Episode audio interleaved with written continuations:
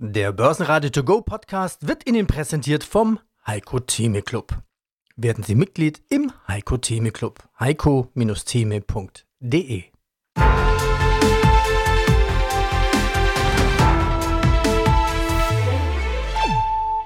Börsenradio Network AG Marktbericht Naja, also, geht doch. Der DAX ging heute mit einem satten Plus von 0,8% auf 15.790 Zähler aus dem Handel. Sein Tageshoch lag nicht weit weg, 15.808 Punkte. Der Eurostox 50 plus 0,7% höher bei 4.288 Punkte. Aus dem Börsenradiostudio grüßt Peter Heinrich. Hallo. Sie hören auch meinen Kollegen Andreas Groß. Heute ist Dienstag, 11. Juli 2023. Der DAX macht also wieder Boden gut. Er bleibt damit vorerst über seiner charttechnischen Unterstützung in der Region von 15.600 bis 15.700 Punkte. Ob diese Erholung Bestand hat, das dürfte sich eben morgen am Mittwoch zeigen, wenn in den USA die Inflationsdaten veröffentlicht werden. Dies wird wohl die Zinserwartung an den Märkten beeinflussen und somit auch die Kurse an den Börsen bewegen. Heiko Thieme, globaler Anlagestratege. Japan, sagt mir ein Kenner, macht momentan ganz stark und deutlich die Türen auf. Türen auf für ausländische Unternehmen, ausländische Investoren. Und er macht das daran fest, dass die Investor Relation Abteilungen der börsennotierten Unternehmen, dass die also super geschult sind, dass die offen sind, offen kommunizieren auf Englisch und damit auch diese, diese Sprachbarriere ganz toll umgehen mhm. und sagen, pass auf, hier, die, die frohe Botschaft eines soliden Aktienmarktes in Japan wird in die weite Welt hinausgetragen. Also starke Bilanzen der Unternehmen, ähm, Aktienkurse, die gestützt werden durch Aktienrückkäufe, Dividenden, die hier kräftig ausgeschüttet werden. Ja, und mit dieser Kommunikation geht man in die Welt und diejenigen, die da schon seit äh, 10, 20 Jahren sich tummeln, also eben aus unserer Sicht, die haben da die Nase vorn und man sollte sich, Fragezeichen, diesen Markt noch intensiver angucken, Heiko? Japan stand bei mir auf meiner Empfehlungsliste mehrfach bei 27.000. Da hatte ich ja gesagt, bitte in den ETF investieren, äh, sich einkaufen. Doch, der war bei 120, 121 notiert, nicht wahr? Äh, und äh, dass man doch sagen könnte, bitte doch ist eine Chance. Äh, und zwar in drei Tranchen. Meine Welt heißt ja auf die ETFs bezogen 20 Prozent USA, 15 Prozent Europa, durch den DAX vertreten sind 35 Prozent, 10 Prozent Japan, die drittgrößte Wirtschaft der Welt. Das sind dann 45 Prozent und dann hatte man noch in China 5 Prozent. Also kam ich auf die 50 Prozent. Der Rest in Einzelwerte und in Sektoren aufgeteilt. Also das war nach wie vor das Gerüst und an dem Gerüst halte ich fest. Das ist die Basis, die ich habe. Das ist das Schach, Brett, was ich habe. Und dann muss man die Figuren dementsprechend setzen. Wer in Japan investiert ist, der hat jetzt fängt seine Gewinne an. Natürlich kommt eins hinzu, was man noch nicht vergessen darf, die Währung. Denn der Yen ist ja total eingebrochen, kam von der 80 Basis auf die 135, 140 Basis. Da hat man schon enorme Verluste. Übrigens, apropos auch dessen, die Währung in den USA. USA hat profitiert von einem überzogenen und zu starken äh, Dollar. Der Dollar auf 1 zu 1 zum Euro ist um 20, 25 oder 30 Prozent überbewertet. Man muss immer wissen, wenn man natürlich auf der richtigen Seite liegt, wenn der Dollar gerade bei 125, 130 war, geht auf 100. Wenn der Markt sich nicht verändert, hat man plötzlich 25 Prozent gewonnen.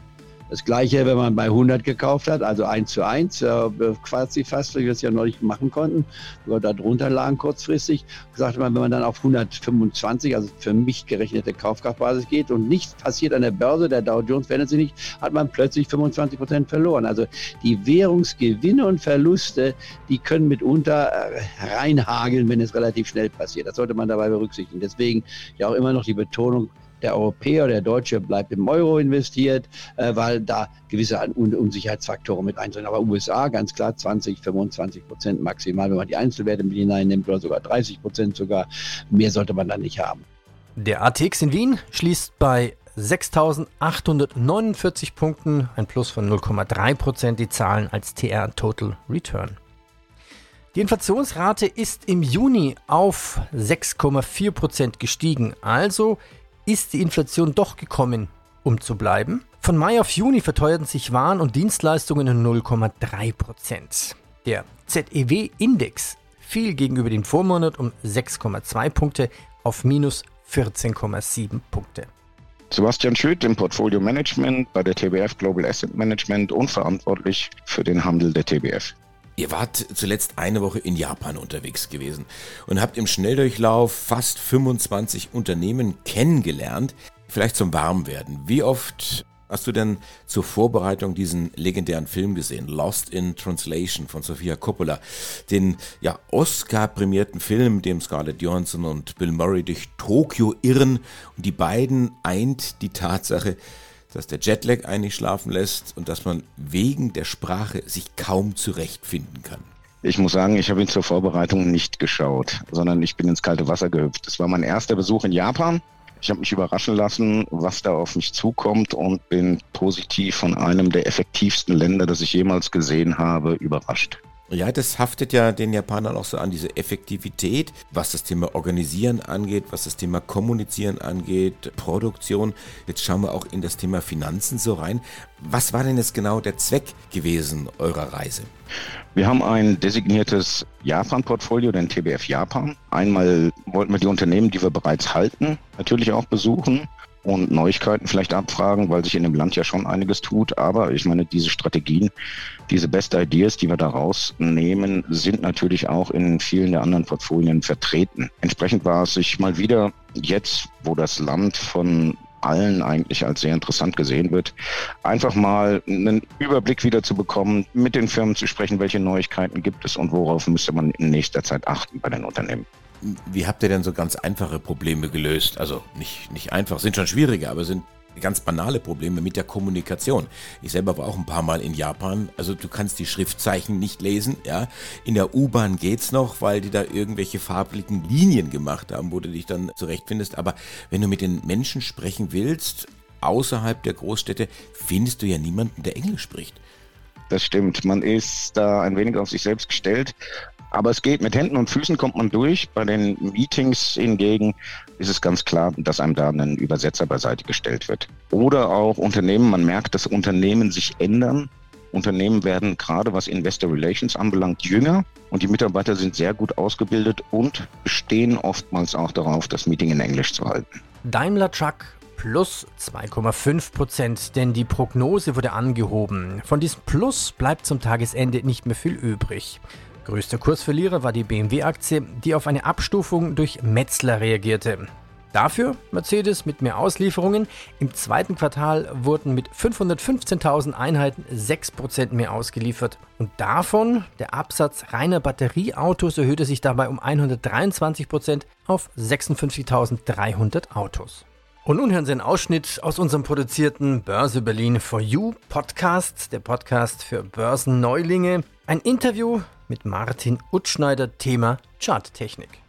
Weil du sagst Fußball, man kann natürlich das Ergebnis vorhersagen, aber man weiß, wie die Spieler vielleicht trainiert haben, wie sie eingestellt sind von ihrem Trainer, wer die besseren Flanken vielleicht schlägt oder wie auch immer, oder wer mit Standardsituationen besser umgehen kann. Was ist denn jetzt bei der Charttechnik eigentlich Sinn und Zweck? Sind das Verkaufssignale, Kaufsignale irgendwo zu erkennen?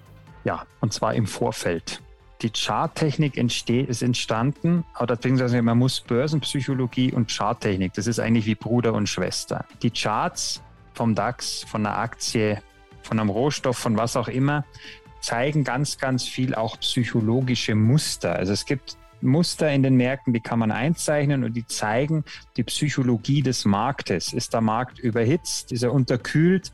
Ist Überhysterie da? Ist über Euphorie da oder vielleicht Panik? Und man kann den Chart, das ist, ich sage immer ähnlich wie das Strickmuster. Wir kennen das ja noch früher. Unsere Mütter oder Omas hatten immer ihre Strickmuster vor sich liegen.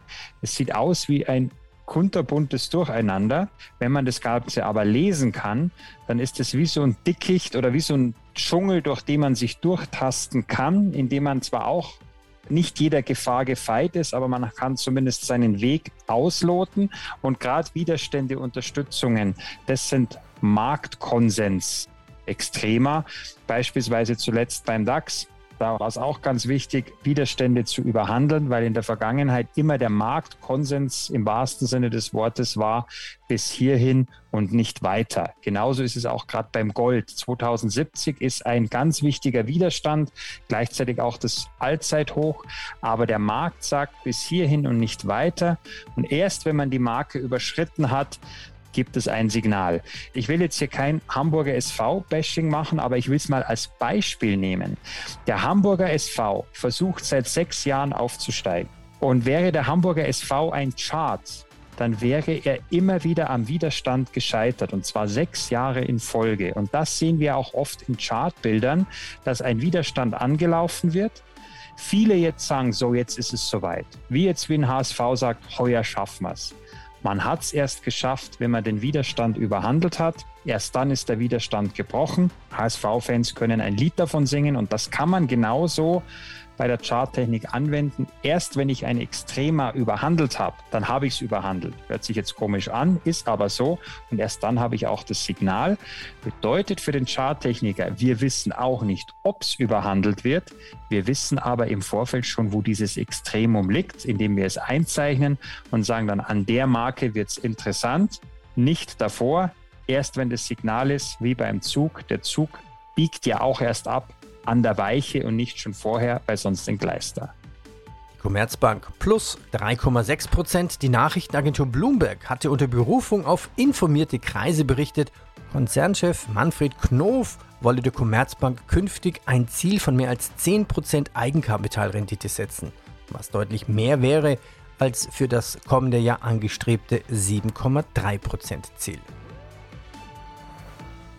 Ja, fassen wir zusammen. Unser Thema heute ETFs. Wie finde ich denn jetzt einen ETF? Es gibt ja ganz, ganz viele und wie, wie stelle ich ein Portfolio zusammen? Wir haben jetzt über den DAX gesprochen. Okay, jeder kennt ihn natürlich in Deutschland, aber es heißt ja auch die Empfehlung, nicht unbedingt nur lokal zu denken. Ja, jetzt kommen wir eigentlich zu dem Vielleicht noch zu einem weiteren Nachteil jetzt im Vergleich zu einer Vermögensverwaltung. Wenn ich einer Vermögensverwaltung mein Geld gebe, dann werde ich gefragt, was willst du denn eigentlich? Hast du, was hast du für eine Renditeerwartung? Was willst du für ein Risiko nehmen, etc. Und dann nimmt die Vermögensverwaltung die sogenannte Asset Allocation vor. Das heißt, sie sagt, okay, aufgrund des Kundenprofils oder des Risikoprofils, was mir jetzt hier vorgetragen wurde, würden wir empfehlen, zum Beispiel 60 Prozent Aktien zu nehmen, 30 Prozent Anleihen zu nehmen und es international wie folgt zu streuen. Und da aber ETFs ja passive Bausteine sind, ich kann jetzt USA kaufen oder den DAX oder ich kann Renten oder auch Rohstoffe kaufen, wird mir diese Aufgabe, wird mir von den ETFs nicht abgenommen. Das heißt, ich muss selbst entscheiden, wie ich mein Geld anlegen will. Und das Wichtigste ist eigentlich, welches Risiko ist man eigentlich bereit zu gehen? Als junger Mensch kann man wesentlich mehr und höhere Aktienrisiken eingehen als zum Beispiel als älterer Mensch. Also diese Entscheidung, die muss man einmal selbst treffen oder sich beraten lassen oder sich ein Tool im Internet suchen, wo man so einen Vorschlag für so ein Asset Allocation kriegen könnte. Und dann ist eigentlich die zweite Regel immer Diversifikation. Diversifikation jetzt zum Beispiel innerhalb von Aktien wäre, Du hattest es am Anfang angesprochen, Weltindex zu kaufen, zum Beispiel den MSCI World. Dort sind über 1500 Aktien drin in einem ETF. Da ist einfach das Risiko, dass man davon getroffen wird, dass eine Aktie zum Beispiel wie Wirecard mal eben pleite geht, ist quasi annualisiert, weil es ist ein Tausendstel vom ETF. Also dieses Risiko gibt es nicht mehr. Also Streuung ist ganz wichtig, aber nicht nur bei Streuung, nicht nur an Streuung in den Aktienmärkten selbst denken, sondern auch an Streuungen zwischen den unterschiedlichen Anlageklassen. Evotech plus 4,6 Prozent. Das Biotech-Unternehmen erhält Zahlungen von 40 Millionen Dollar. Meilensteinzahlungen und gestaffelte Lizenzgebühren bis zu niedrigen zweistelligen Prozentsatz für Produktverkäufe für die Partnerschaft mit dem US-Pharmakonzern Bristol Myers Squibb. Du sagtest eingangs, du bist in eine Welt gekommen, die so gut durchstrukturiert ist, wo alles funktioniert. Das heißt, die japanische Wirtschaft ist so eine Art Vorzeigewirtschaft oder wäre das zu groß? Nee, das kann man, glaube ich, wirklich so nennen. Die, die Unternehmen sind gut durchfinanziert in ihren Bilanzen, meistens überkapitalisiert. Und wie gesagt, jetzt liegt es eben an den japanischen Unternehmen, sich auch interessant fürs Ausland zu machen, in der großen Breite. Man merkt, das Interesse bei ausländischen Investoren nimmt zu. Man merkte, dass sehr viele amerikanische Investoren auch da sind, denen aber, wie den Gesprächen zu entnehmen ist, einfach auch die Breite fehlt, um den Kapitalmarkt wirklich, wirklich zu verstehen. Das heißt, die setzen sich jetzt erst damit auseinander, wirklich. Wie attraktiv ist es denn für Anleger aus Deutschland, sich zu engagieren auf dem japanischen Aktienmarkt? Ja, sehr interessant. Das sind ja, wie gesagt, das mit den Bilanzen hatten wir ja schon. Die sind extrem margenstark zum Großteil, die Unternehmen, die Industrieunternehmen. Und wissen auch, dass sie zum Beispiel Alleinstellungsmerkmale haben, wissen auch, dass Kapazitäten da begrenzt sind, aber sehen auch keine Notwendigkeit, das zu ändern. Ist es eigentlich einfach, sich da zu engagieren oder was für Eintrittshürden muss man da beachten? Als institutioneller Investor würde ich jetzt sagen, ist es der einmalige Aufsatz, um ehrlich zu sein. Sonst mehr, mehr ist es eigentlich nicht, was ich zu beachten habe. Und für Private? Ich glaube, das würde dann eher über eine in Deutschland gelistete Aktie funktionieren. Das heißt, ein Dual-Listing, was hier passiert ist. Mhm. So würde ich das machen. Ich weiß gar nicht, ob die Banken für Privatinvestoren den Zugang zu Tokio ermöglichen. Was ist mit dem anderen Weg? Du sagtest eingangs, ihr habt da einen entsprechenden Spezial-Japan-Fonds. Wie läuft der? Wie kann ich da investieren? Ganz einfach wie bei jedem Fonds, wie bei jedem Publikumsfonds. Der Fonds läuft extrem gut, ist dieses Jahr knapp plus 20 Prozent. Also ein Investment, das Spaß macht und ich glaube auch noch viel Spaß bringt. noch eine Meldung von Nordex mit vollen Auftragsbuch, Aktie plus 3%. Klartext Wirtschaft, der Podcast für die Macherinnen und Macher von morgen. Mein Name ist Andrea Gerhardt. Mein Name ist Frank Fercher. Wir reden hier über alles, was die Wirtschaft bewegt. Wir sprechen über alle wichtigen Fragen, zum Beispiel, welche technischen Innovationen beeinflussen denn eigentlich das moderne Unternehmertum oder mit welchen Strategien kann der aktuelle Fachkräftemangel effektiv bewältigt werden. Hört rein. Überall, wo es Podcasts gibt. Zum Ende des zweiten Quartals hat Nordex Aufträge in Spanien, Serbien, Italien, Frankreich, Portugal mit einer Gesamtleistung von 363 Megawatt. Was tut sich in der Immobilienbranche? Was tut sich bei Vonovia? Chance oder Risiko? Äh, das Risiko ist limitiert, die Chance auf äh, die nächsten drei bis fünf Jahre bezogen ist ungleich höher, weil es äh, gut aufgestellt ist im Immobilienmarkt. Wir werden nach wie vor in Häusern und in Wohnungen wohnen. Ich war auch Büroräume haben, obwohl da dramatische Veränderungen vorliegen. Aber Venovia ist ja mehr im privaten Wohnungsbau tätig oder beim Wohnungsbereich tätig mit 500.000 Wohnungen. Venovia gehört zu mir, zu den Werten, die ich jetzt empfehle und schon seit einiger Zeit empfehle. Wir haben bei 15 gewesen, jetzt sind wir ein bisschen höher, aber wir sind noch lange nicht da, wo sie hin hingehen kann. Man muss mal gucken, was Novia gemacht hat. Wir sind jetzt bei knapp 18 Euro. Wenn man sich das anguckt und die Basisdaten nimmt, und ich nehme jetzt nur die Daten, die allgemein jedem zugänglich sind, Dividendenrendite, ob die gehalten wird, das weiß ich jetzt nicht, nicht weil da muss man auch fragen, werden die noch knapp 5% zahlen? Ich nehme mal an, die Dividende könnte auch ausgesetzt werden, Marktkapitalisierung 14 Milliarden. Das sind die Grunddaten hier. Und äh, wenn man sich jetzt sagt, das Kurs Wienfeld sich anschaut, das ist negativ, also Verluste haben, insofern ist die Dividende gefährdet. Aber das würde mich nicht stören. Wir kommen von knapp 60, 59, um genau zu sein, Allzeittief ist 15. Also das dürfte dürfte oder könnte das Tiefsniveau gewesen sein, was wir hier gesehen haben bei Bonovia am Ende Mai, äh, Ende März. Am 28. März waren wir hier bei 15 Euro gewesen. Äh, wenn ich jetzt die letzten fünf Jahre mir anschaue, äh, tiefste Niveau war das gewesen, Märzniveau. Gehe ich jetzt auf die zehn Jahre zurück, da war es auch schon mal bei 16 gewesen, also auch tiefste Niveau der letzten zehn Jahre. Was will man mehr? Wenn man die Venovia also nimmt und sagt, Kinder, das ist das tiefste Niveau, was sie hatten, davon sind wir jetzt ein bisschen entfernt, 10 Prozent entfernt, also bei 17,7, klarer Kauf. A1ML7J, A1ML7J, ja, auch man so will, nicht ein Langweiler, aber ein Markt, ein bisschen äh, jetzt, wo der Immobilienmarkt noch unter Druck steht bei den höheren Zinsen, ist ja ganz klar. Die äh, Hauspreise sind, äh, sind teilweise gefallen. Das höre ich aus dem Bekanntenkreis nicht, weil man wollte sein Haus verkaufen, um seine Altersversorgung sicherzustellen und plötzlich hat man einen Kurseinbruch von 25, 30 Prozent gesehen. Also das nur mal nebenbei. Also das ist eine Sache, die uns beschäftigen wird. Nur Vonovia 17,7, ein klarer Kauf, 15 Prozent darunter sind bei meiner Kalkulation ungefähr 2,60 Euro, 2,70 Euro, nehmen wir ruhig 2,70 Euro. Das heißt, bei 15 Euro den nächsten Kauf vorzunehmen und dann nochmal 15 Prozent darunter, das würde dann heißen, man würde sie unter 13 bei 12,75 kaufen. Also das wäre es. 17,70, 15, 12,75. Und wenn äh, man zu den drei Tranchen gekommen ist, bin ich absolut bereit, mich dann den Fragen, den kritischen Fragen unserer Clubleader zu stellen, wenn sie will ich auch noch sagen, das Glück haben sollten, zu drei Tranchen zu kommen. Also von wir ein klarer Kauf. Ja, und hier nochmal der Hinweis, hat Ihnen dieser Podcast gefallen? Bitte bewerten Sie uns, am liebsten mit fünf Sternen in Ihrem Podcast-Portal. Ja, und wenn Sie mehr hören möchten, gehen Sie auf börsenradio.de. Hier finden Sie die ganzen Interviews in Langform, teilweise bis zu 20 Minuten. Viel Erfolg an der Börse wünscht Peter Heinrich. Börsenradio Network AG. Marktbericht.